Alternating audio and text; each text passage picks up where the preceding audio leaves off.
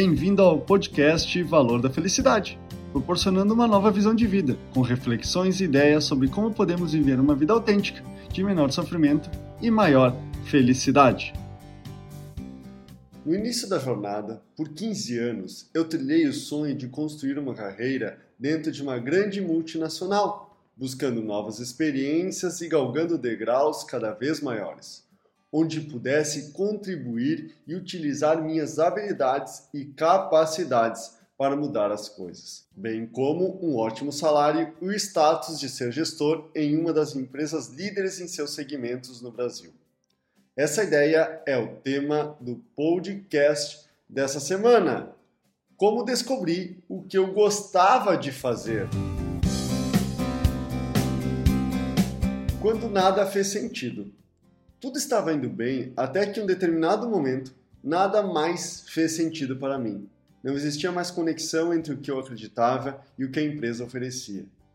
Não havendo essa conexão, procurei novas alternativas e acabei me agarrando na primeira oportunidade em tornar-me um empreendedor, aceitando o convite de pessoas que tornaram-se meus sócios. Porém, essa empresa fechou as portas em um ano, deixando um grande prejuízo financeiro, mas também um enorme aprendizado. Perguntas a serem feitas. Não dando certo a primeira tentativa, e antes de voltar ao mercado de trabalho, disse a mim mesmo que iria tentar mais uma vez, mas em algo que gostasse verdadeiramente de fazer. E como descobri isso? Comecei a analisar em minha vida o que eu gostava de fazer, o que me fazia me sentir a melhor pessoa do mundo, e observei que tudo se direcionava para o período que eu era gestor e visualizei que havia algumas situações, mas principalmente um ponto de início, que me encaminharam a trabalhar com o que faço hoje. Autoconhecimento. Tudo começou em uma palestra que ministrei para estudantes de engenharia que visitaram a empresa e apresentei a eles a fábrica e seus sistemas de gestão e produção. Mas foi no meio da apresentação que um momento mágico aconteceu quando um dos alunos me fazem uma pergunta, então a conexão entre eu e os estudantes aconteceu.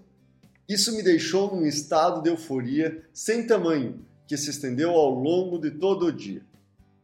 Percebi também que adorava participar de cursos de autodesenvolvimento, liderança e gestão, sentar com pessoas e equipes para falarmos sobre o desenvolvimento delas e ajudá-las a encontrar soluções para os problemas bem como construir, mas principalmente conduzir encontros que estimulam as relações entre as pessoas dentro de uma empresa para a construção de uma verdadeira equipe. Encontrando a resposta. Com o tempo, tive o privilégio de ter alguns presentes em frases como, por exemplo, você foi a única pessoa que sentou comigo e construiu um plano de desenvolvimento. Agradeço por ter me aberto a oportunidade de contribuir e auxiliar no meu crescimento. E você é a única pessoa que olha para nós. Além dos resultados que via no dia a dia com as pessoas, tive a certeza que estava no caminho certo quando, de forma numérica, foi apresentado o resultado da pesquisa de clima das áreas sob minha gestão, antes da minha saída da empresa.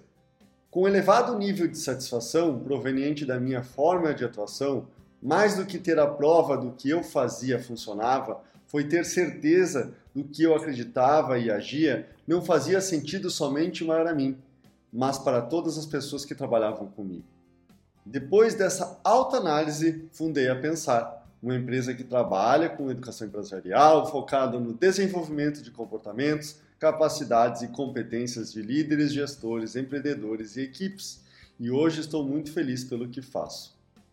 Transforme a sua paixão.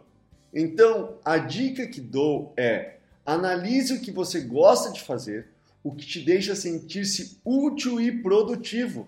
A partir daí, você pode fazer duas coisas. Uma é procurar um trabalho, não mais um emprego, que esteja conectado ao que você gosta ou transforme o que você gosta em uma empresa com um produto ou serviço vendável. Persistir é preciso.